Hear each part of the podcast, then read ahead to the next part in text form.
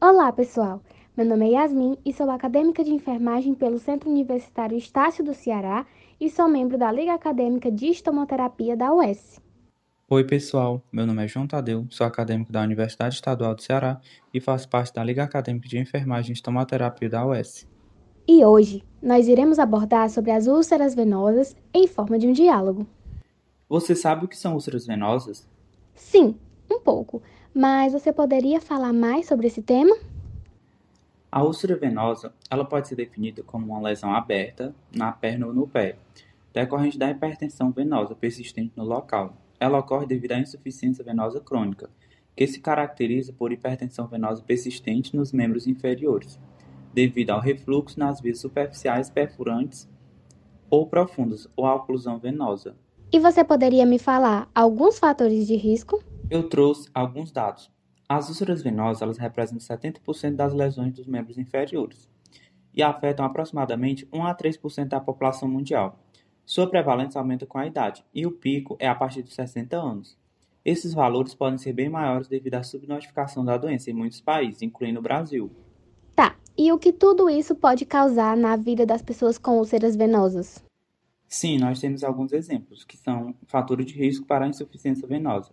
A insuficiência cardíaca, a obesidade, gravidez e também a ocupação com longos períodos em pé. Por serem feridas crônicas, aproximadamente 50% das úlceras venosas podem retornar dentro de 10 anos.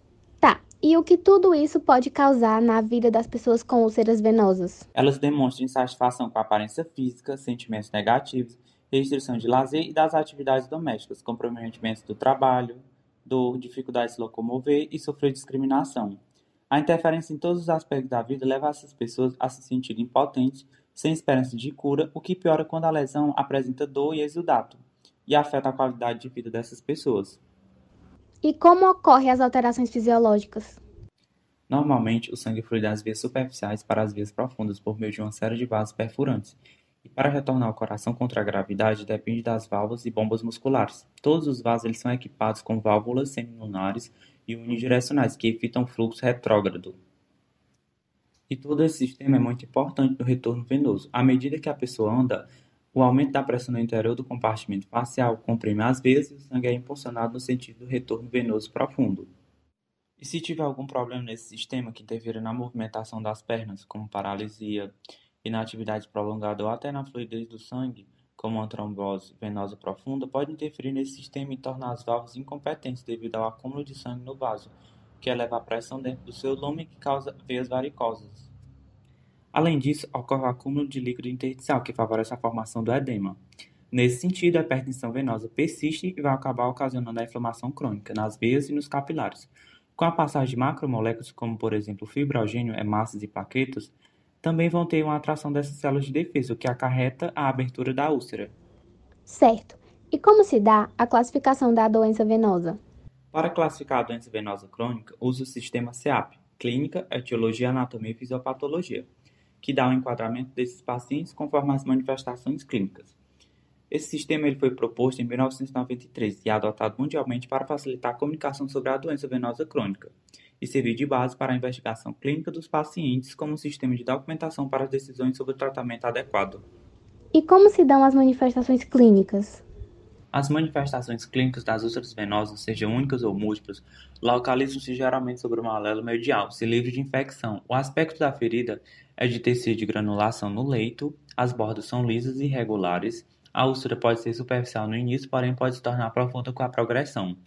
A dor comumente leve a moderada também pode ser extrema gerada pelo processo inflamatório crônico e pelos nervos feridos. A dor também pode ser relacionada à infecção, à maceração, às dermatites de contato e também à limpeza, à mudança decorativa e ao desbridamento. Há muitas manifestações clínicas peculiares às úlceras venosas, que se diferenciam das demais dos membros inferiores. A drenagem do exudado pode ser de moderada a intensa. A pele circundante pode apresentar dilatação venosa, inclusive endurecimento venoso submaleolar, telangiectasia, vias varicosas, edema, atrofia branca, hiperpigmentação e lipodermatosclerose. Você poderia me dizer as características das feridas? As úlceras venosas apresentam um formato irregular e geralmente superficial, bordas lisas e irregulares, grau de exudação de moderado a intenso, úlcera rasa com tecido de granulação, é, sua localização é sobre o maléolo medial ou entre o pé e a parte superior da panturrilha, pode ser única ou múltipla. Na pele circundante tem a hiper, hiperpigmentação e no membro afetado apresenta o edema. Tá. E como é feito o diagnóstico? Sim, o diagnóstico clínico se baseia inicialmente na anamnese e no exame físico, que detalha os sintomas da doença venosa crônica. Já na avaliação da úlcera, é preciso investigar a localização, o tipo de tecido, o exudato, as bordas e a pele perilesional e a dor. Certo, mas existe algum exame que seja mais detalhado? Sim, o índice de tornozelo-braço, ITB, é um exame bem recomendado por associações internacionais, incluindo a Sociedade de Cirurgia Vascular e o Fórum Venoso Americano. O ITB baseia-se na ideia de que, em condições normais, há uma diferença entre as pressões arteriais dos membros, que é mais elevada nos membros inferiores do que nos superiores. Há ainda também exames complementares recomendados para confirmar o diagnóstico, como por exemplo o Doppler, que são de ondas contínuas, por exemplo, que avalia a permeabilidade venosa e o refluxo através da medida e do registro das pressões venosas ao longo de uma extremidade. E também tem outro tipo, que é o exame de fibrografia. É indicado quando os métodos invasivos forem insuficientes para esclarecer o diagnóstico e a orientação do tratamento, realizado por meio de um contraste radiopaco, numa veia para ver o percurso da veia ou artéria correspondente. Agora, eu tenho uma dúvida. Na parte da assistência de enfermagem, como é a prática? Bom, a abordagem à pessoa com úlcera venosa requer um conhecimento específico, tanto na fisiopatologia quanto na prevenção e no tratamento.